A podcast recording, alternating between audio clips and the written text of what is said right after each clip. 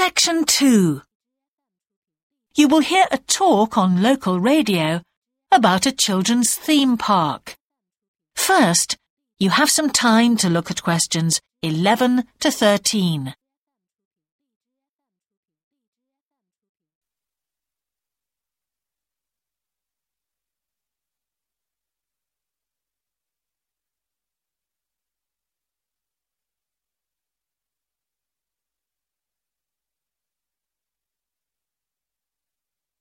Now listen carefully and answer questions 11 to 13.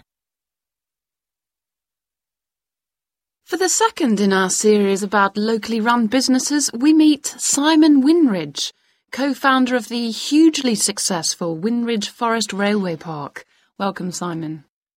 Now, perhaps you can begin by telling us a little bit about how it all started. Well, during the 1970s, my wife Liz and I had just acquired 80 acres of sheep farming land, and we decided to settle down and have children.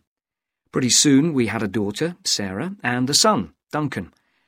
The place was wonderful for the kids. They particularly loved trains and gradually built up an enormous network of miniature railway track.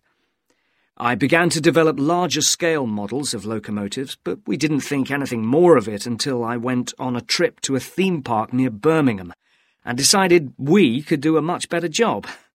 So we set up a small one ourselves, based on the miniature railway, and we opened to the public for just a month that year, 1984, in July, our driest month, because our children said they didn't want our guests to have a miserable wet visit. I dealt with park business and Liz carried on with the farm work. It soon became clear that we were onto a winner. We began to extend the railway track and lay it among more interesting landscape by planting trees, which in turn attracted more wildlife, and by making cuttings through the rock. Uh, nowadays, we're open all year round, and we're pleased to say that Winridge is one of the most popular visitor attractions in the area, with 50,000 visitors a year. A million and a half people have been through our doors since we opened.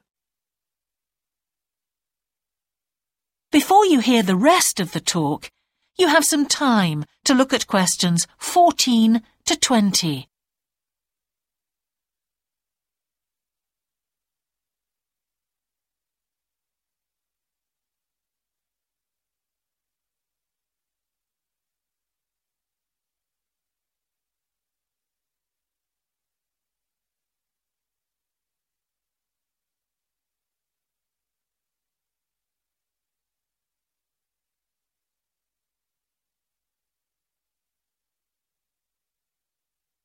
Now listen and answer questions 14 to 20.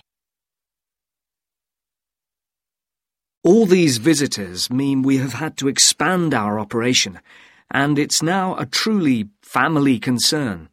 I'm near to retirement age, so I only concern myself with looking after the mechanical side of things, keeping the trains going. Liz now devotes all her energies to recruiting and supporting the large squadron of workers which keep the place running smoothly. We're really pleased that, after some years away teaching, Sarah has now returned to the park and makes sure the visitors are kept fed and watered, which keeps her pretty busy, as you can imagine. Our son Duncan has been a stalwart of the park for the last ten years, taking over from me in the area of construction. And I'll say a little bit more about that in a moment. And his new wife, Judith has also joined the team in charge of retail. That's becoming a tremendous growth area for us. A lot of people want to buy souvenirs. Mm-hmm. So, have you finished your development of the site for the moment? Not at all. We're constantly looking for ways to offer more to our visitors. Mm-hmm. The railway remains the central feature, and there's now 1.2 kilometres of the line laid, but we'd like to lay more. Uh, because of the geology of the area, our greatest problem is digging tunnels, but we're gradually overcoming that. We're also very pleased with a new installation of the go-kart arena, which is 120 square metres in area. Oh. Again, the problem is the geology. We had to level the mounds on the track for safety reasons. We wanted to enable 5 to 12 year olds to use the go karts. And the main attraction here is the Formula One kart. We've known fights to break out over who gets it. and then, finally, to our most recent development, which is the landscape swimming pool. That is the end of section two.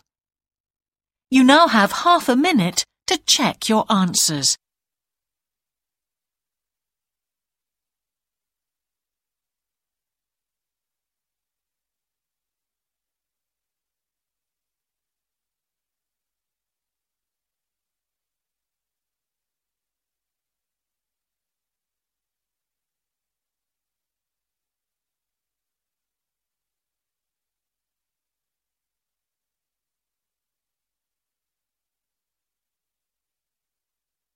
Now turn to section 3.